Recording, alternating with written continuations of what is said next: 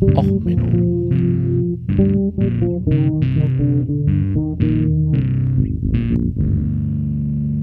Der inkompetente Podcast über Dinge aus Militär, Technik und Computer, die so richtig in die Hose gingen.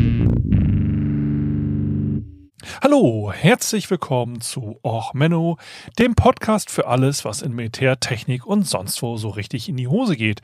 Ja, heute mit der Folge That's Not My Name Turf Wars.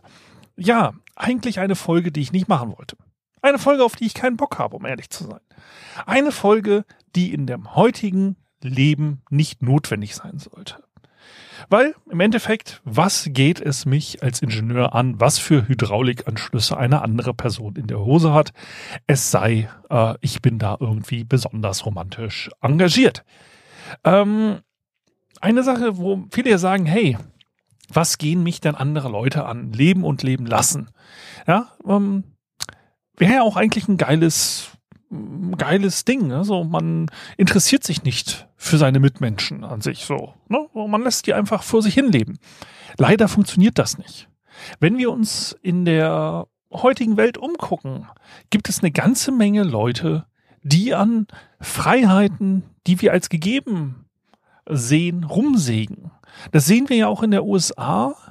Ähm, das sieht man an solchen Geschichten wie, dass jetzt dort die Abtreibungsrechte massiv beschnitten wurden.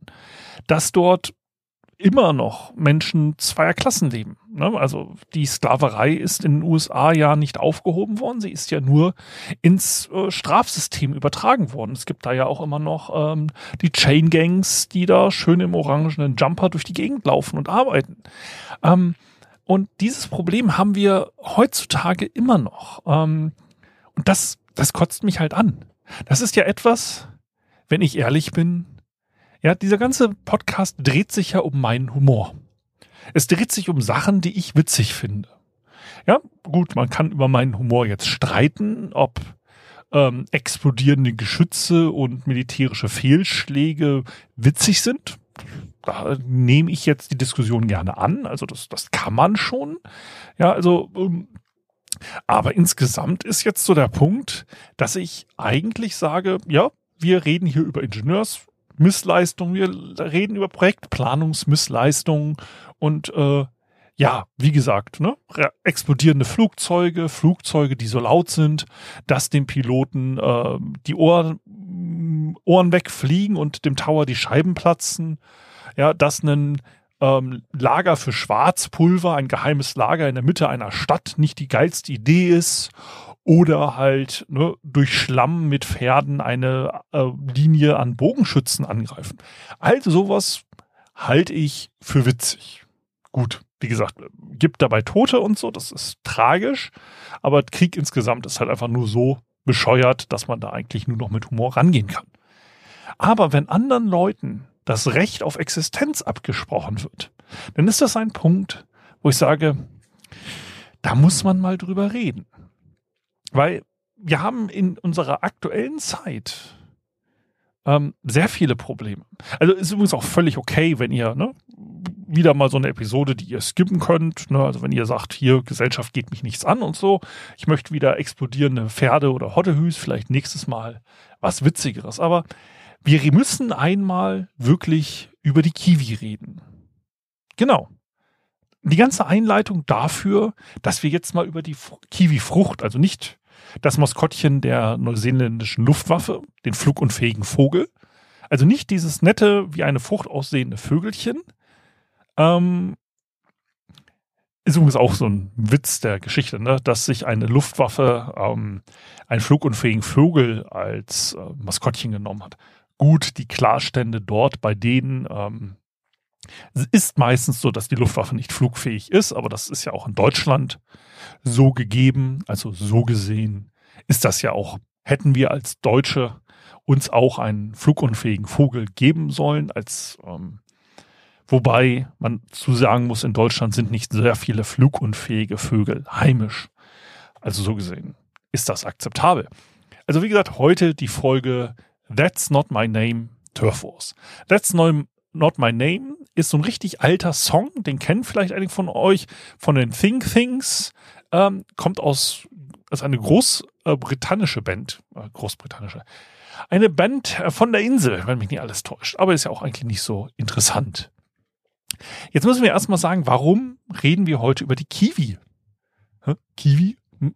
Ja, ihr werdet das vielleicht, wenn ihr auf Twitter unterwegs seid, werdet ihr Leute gesehen haben mit verschiedenen Emojis und ähnlichem äh, bei sich in den Profilen.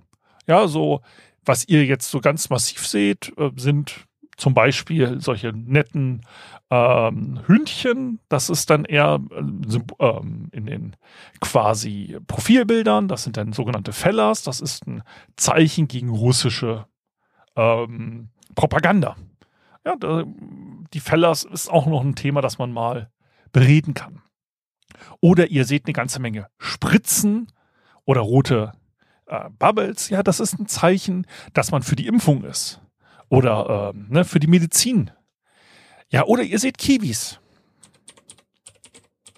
Ähm, und die Doc, und das ist halt, ähm, ja, die Kiwi ist eine Dog-Whistle der Turfs. Jetzt muss man erstmal erklären, was ist denn eigentlich eine Dog-Whistle? Oder die Hundepfeifenpolitik auf Deutsch. Naja, das seht ihr ganz massiv zum Beispiel bei Politikern. Die machen Sachen, die für ihr Publikum sind. Eine Dog Whistle, das ist ja eine Hundepfeife, die hört nur ein Hund. Das ist die Idee dahinter. Ne? Ultraschall, ne? die Hundepfeife. So, da ist es halt so, dass man sagt, okay, ich habe hier eine Pfeife, die hört der Hund, aber der Umstehende nicht. Im Gegensatz zum Beispiel zu einer Trillerpfeife. Ne? Wenn ich mit der Trillerpfeife hinter meinem Hund herpfeife, würden ja auch alle Menschen gestört. Deswegen möchte man ja eine Pfeife, die nur der Hund hört. Das ist aber auch im menschlichen Kontext so der Fall. Ja, wenn ihr zum Beispiel ne, lange Haare habt und äh, eure Familie, eure Mutter, Oma, wer auch immer, ist nicht, äh, mag das nicht. Ja, wenn die dann auf der Familienfeier euch durch die Haare greift und sagt, oh, ihr hast ja so schöne Haare, ja, dann ist das eine Hundepfeife. Weil im Endeffekt ja, du weißt, sie hasst es und alle im engeren Familienkreis wissen, okay, sie meint das jetzt bösartig, aber nach außen kann man sich ja immer noch sagen, oh, das war ja ein Kompliment, das war ja nett gemeint. Ja, wenn die FDP gegen Klientelpolitik wettert, dann heißt das eigentlich, naja, wir sind jetzt dafür äh, dagegen, dass irgendwie Arme was kriegen. Ja, wir sind jetzt dafür, dass unser Klientel, unser echtes Klientel etwas kriegt. Ja, diese Hundepfeifen-Geschichten, das kann auch sowas sein wie eine Kiwi in einem Profil. Wie gesagt, ich bin jetzt kein äh, Politologe, kein Kommunikationswissenschaftler. Hier ist ne, ein Ingenieur, der versucht, Sprache zu erklären, ja.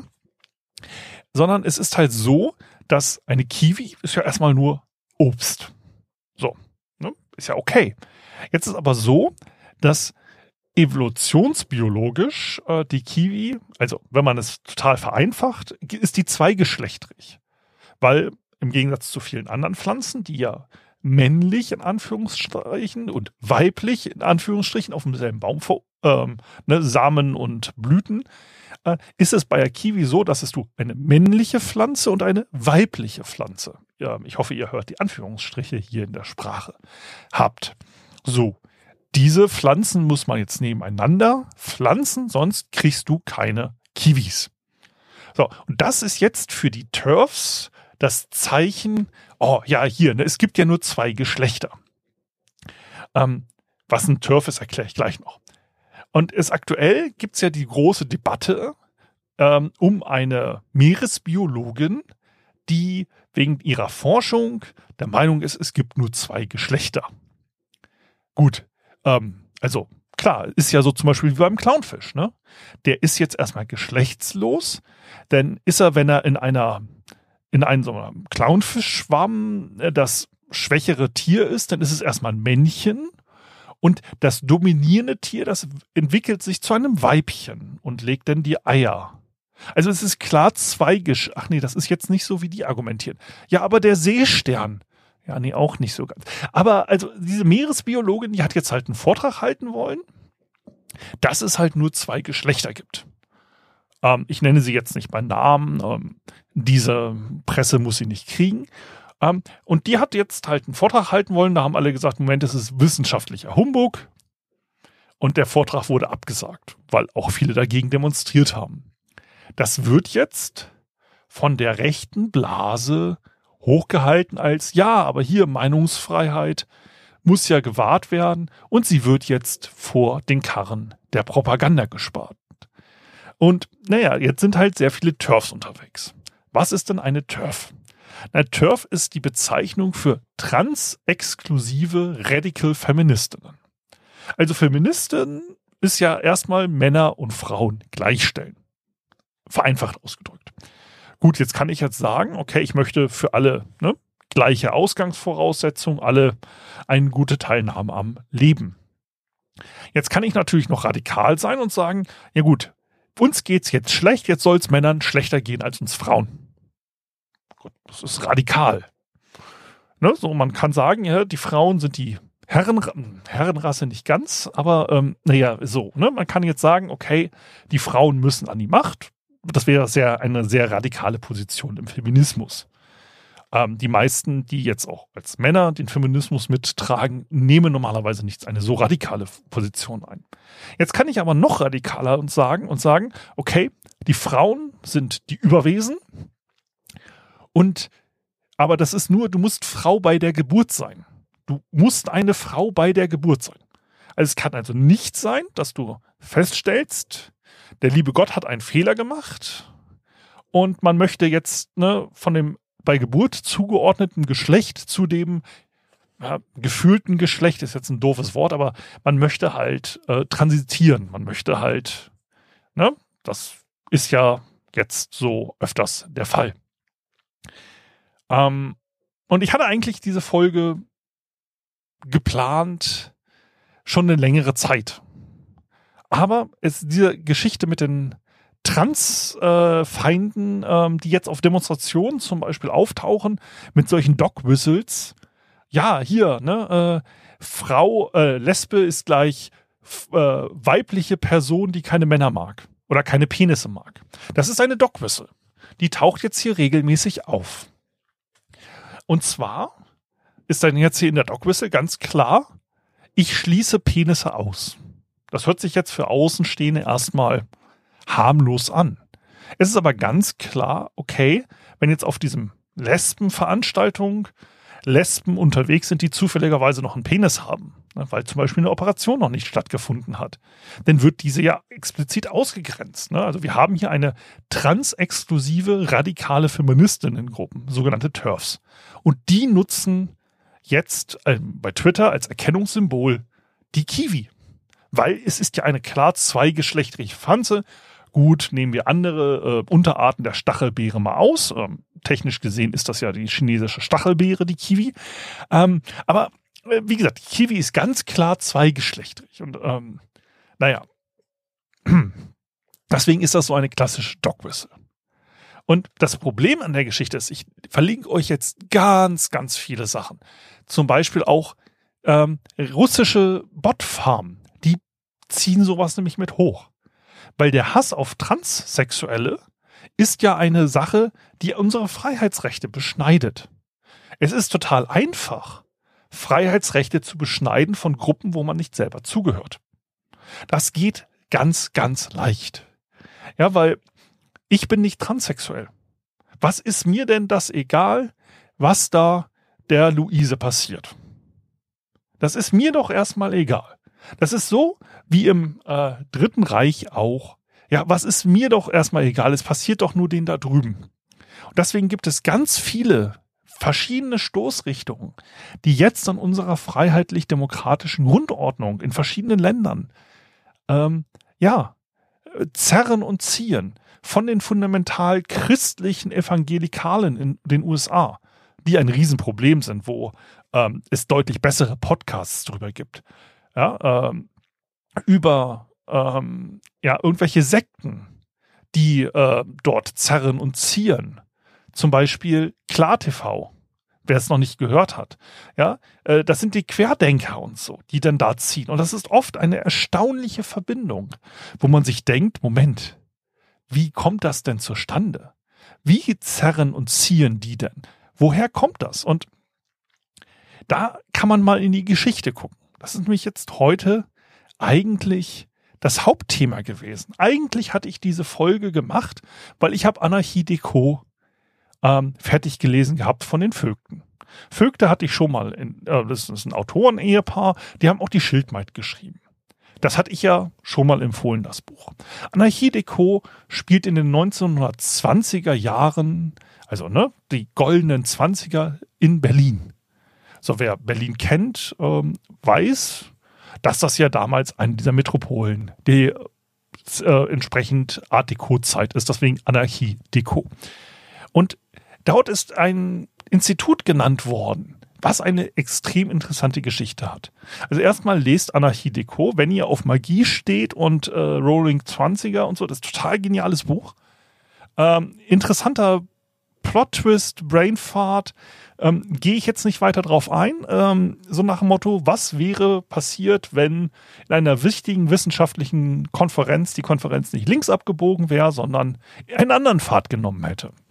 Ähm, hochinteressant, lest das Buch, absolute Leseempfehlung hier an der Stelle. Aber das Problem ist gar nicht an diesen, naja, Leuten, die da rumsägen, sondern es ist halt einfach dieses, naja, die Reichsbürger und so weiter. Da kann man mal in die Vergangenheit gucken und zwar in das, ja, in die 20er Jahre und später. Da gab es nämlich in Berlin schon die ersten Ansätze einer transsexuellen Bewegung und ähnliches. Ähm, wir werden über dieses Thema auch noch länger was hören, ähm, weil in der neuen Zeit gibt es ähnliche Ansätze. Alex Jones, der Chef ähm, ja, Propagandist von Donald Trump, der ist ja jetzt gerade vor Gericht. Ähm, sehr schöne Szene, deswegen ist auch ein bisschen gesprungen, deswegen ist dieses Thema auch früher gekommen, ähm, weil der hat nämlich all seine äh, E-Mails und alles, was auf dem Handy war, aus Versehen dem äh, Anklägern zur Verfügung gestellt. Es geht darum, dass er gesagt hat, ja, hier bei einem Schulmassaker, das war alles nur gespielt, das war alles nur Schauspieler und naja, äh, er ist deswegen verklagt worden, weil ne, die Eltern der getöteten Kinder haben ihn verklagt. Naja, und komischerweise hat er dummerweise seine Anwälte, den hat er sein Handy gegeben, die haben alle Daten gesichert, um dann natürlich auch Beweise zu haben, um ihn zu entlasten. Und die haben aus Versehen das per E-Mail an die ähm, Ankläger geschickt. Das war relativ witzig. Und durch diese Geschichte ist jetzt dieses Thema bei mir ein bisschen weiter nach vorne gerückt. Und es gab halt auch Vorfälle jetzt auf einem Dijkmarsch. Ähm, der sagt mir jetzt so auch erstmal nichts. Wie gesagt, ich bin nicht in der Lesben-Szene unterwegs. Aber ähm, da gab es halt Vorfälle, dass solche Turfs versucht haben, den Blog äh, mit den Transaktivistinnen äh, zu stören. Ähm, ist übrigens auch ein sehr interessantes äh, Thema, warum die Turfs in dieser lesbischen Szene so aktiv sind. Hatte ich vorher auch nicht gewusst. Aber die Argumentation ist, ähm, bevor es diese Transsexuellen gab, gab es ja schon ganz viele Frauen, die festgestellt haben, sie haben eher so eine Veranlagung, sich als Mann wohlzufühlen.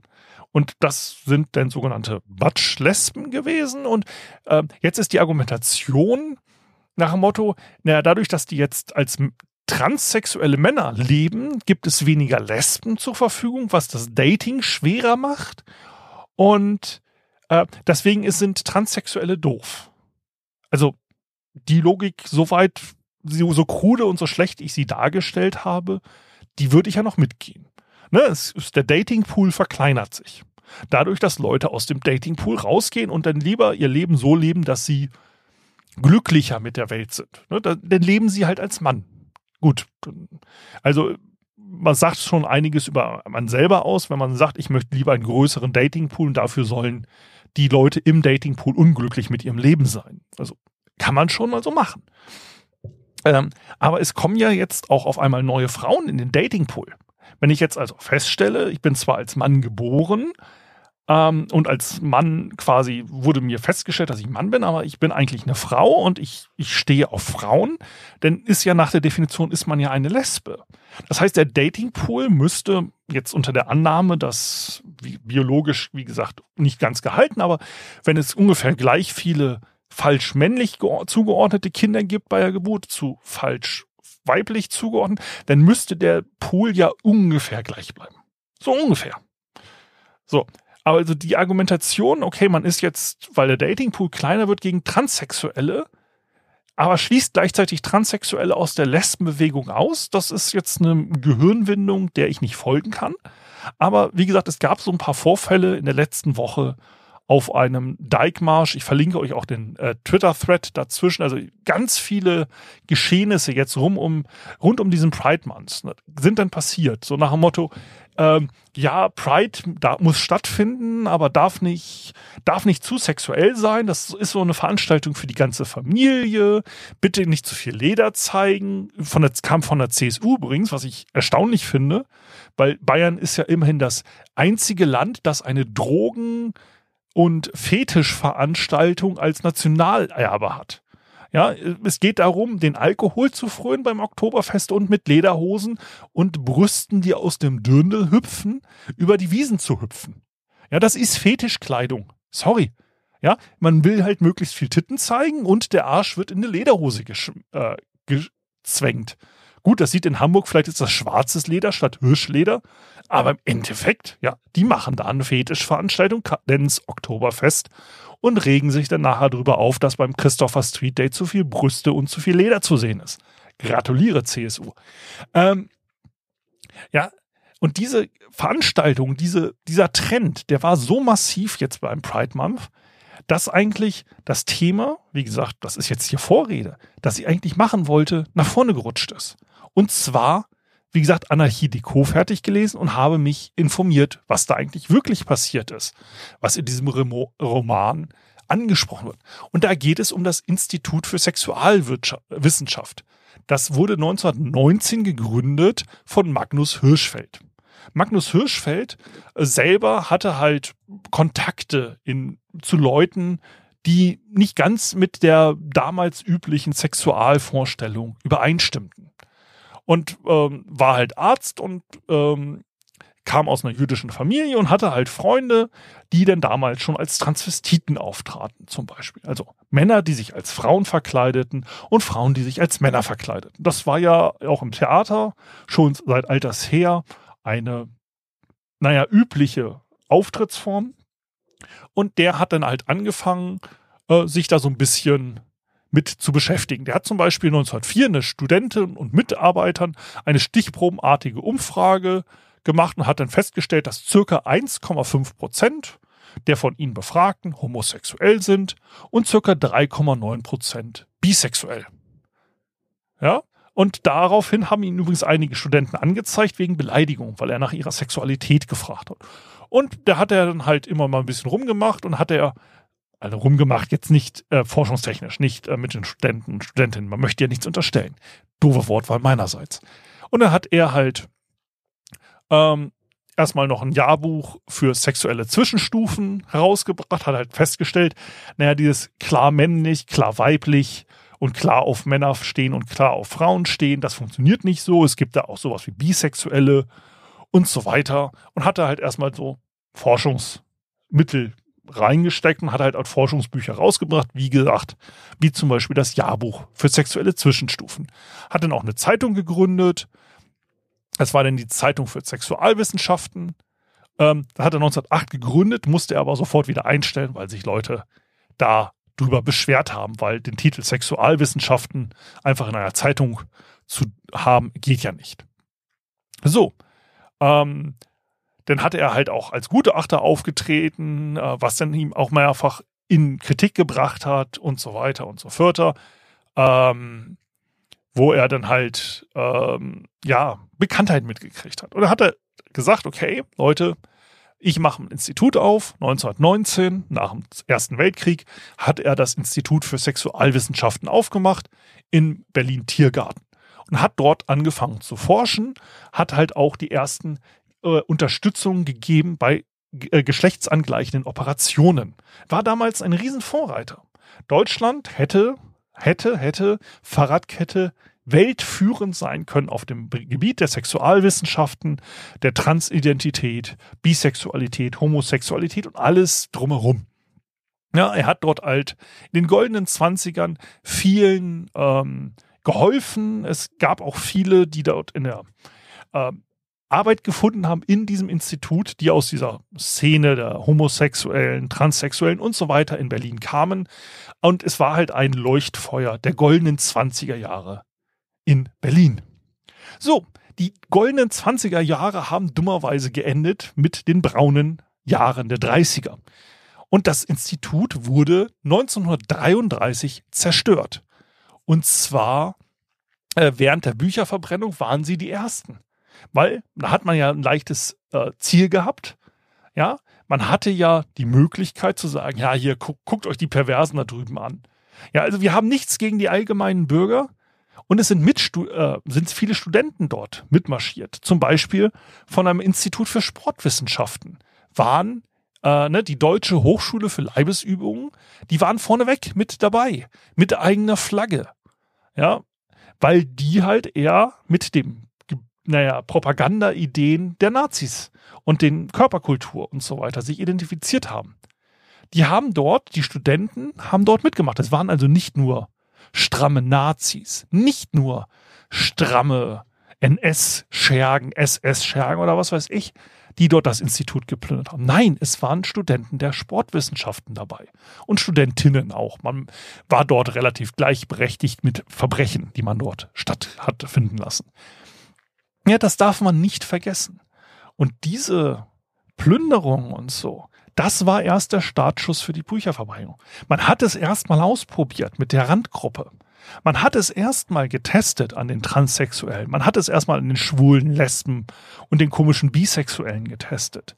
Da konnte man ja erstmal was machen. Ja, diese Flittchen, ja, diese quasi Huren, diese losen Mädchen, da kann man ja was machen. Und so sind auch die ähm, Argumentationen gewesen bei ne, den Konservativen gegen die Abtreibung. Ja, es trifft ja nur Frauen, die außerhalb der Ehe nur am Rummachen sind. Eine ehrbare Frau wird ja natürlich Gott gegeben ihr Kind austragen. Ja, und so weiter und so fort. Es werden immer an den Randgruppen erstmal getestet. Und wenn man sich an den Randgruppen ausleben kann und dort an den Maßnahmen äh, sägen kann, an der fundamentalen Struktur unserer Demokratie, dann nimmt man den nächsten Schritt. Und deswegen sind ja auch diese Querdenker, die Reichsbürger so gefährlich gerade. Weil man jetzt gegen die Masken den Unfrieden sieht. Ihr guckt euch an, vor Corona, da war, naja, nicht unbedingt alles rosig in Deutschland, aber so eine offene Gewaltbereitschaft, so eine offene Ablehnung der Gesellschaft, ähm, ist erstaunlich. Und diese Maßnahmen sehen wir ja immer wieder. Ähm, guckt euch doch jetzt die Diskussion um den Ausstieg aus dem Atomausstieg an. Also ich bin Energietechniker, das ist eigentlich genau mein Fachgebiet. Ich habe da nicht groß was zu gesagt bis jetzt. Warum? Weil ich Atomkraft ablehne. Ich lehne Atomkraft übrigens nicht aus ideologischen Gründen ab, sondern ich lehne Atomkraft ab, weil sie eine nicht vernünftig eingesetzte Energieform ist. Atomkraft ist einfach, die Atomkraftwerke als solches sind schlecht. Wir haben ein riesen Unfallpotenzial, wir haben ein Riesenproblem mit dem Abfall und die Kosten werden staatlich subventioniert und sind keine echten kompetitiven Kosten auf dem Markt. Wenn man mir sagt, hey, ich mache hier ein kompetitives Atomkraftwerk, ich entsorge den Müll, ich habe hier neueste Technik, mache neueste Regelungstechnik, mache alles schick, mache hier höchste Energieausbeute. Atomkraftwerke haben nur einen ganz geringen Ausbeute an der wirklich verfügbaren Wärmeenergie. Deswegen haben die ja diese riesen Kühltürme, weil man das Wasser runterkühlen muss. Deswegen verbrauchen die ja so viel Lu äh, Wasser. Das, was ihr da rauskommen seht, das sind Dampfwolken. Das ist Wasser, das verdunstet. Deswegen sind sie ja im Sommer, werden sie jetzt abgeschaltet, weil man nicht genug Kühlwasser in den Flüssen hat.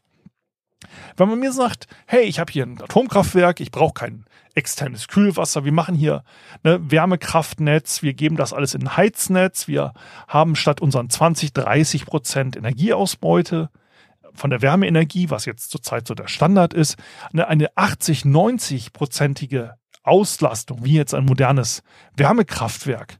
Ja, sowas, was in Kiel jetzt gebaut wird. Ist Kohle ist immer noch scheiße, aber die haben 80, 90 Prozent äh, äh, Effizienzgrad wenigstens. Ja, wenn man sowas mir da hinstellt und sagt, wir machen das und der Strom kostet so und so viel, dann kann man drüber reden. Aber es ist halt so, dass Solarenergie zurzeit billiger ist. Windenergie ist billiger, Wasserenergie ist billiger, alles ist billiger, wenn man ehrlich rechnet. So, warum bin ich jetzt auf das gekommen? Naja, jetzt wird gerade am Atomausstieg wieder gesägt. Warum macht man das? Das macht man übrigens nicht wegen dem bisschen Strom, das da aus dem Atomkraftwerk kommt. Das ist völlig vernachlässigbar. Es ist in Deutschland, was heutzutage aus den Atomkraftwerken kommt, in der aktuellen Krise mit Russland egal, weil wir haben das Problem mit dem russischen Gas. Wir müssen damit heizen, und zwar in Industrieanlagen.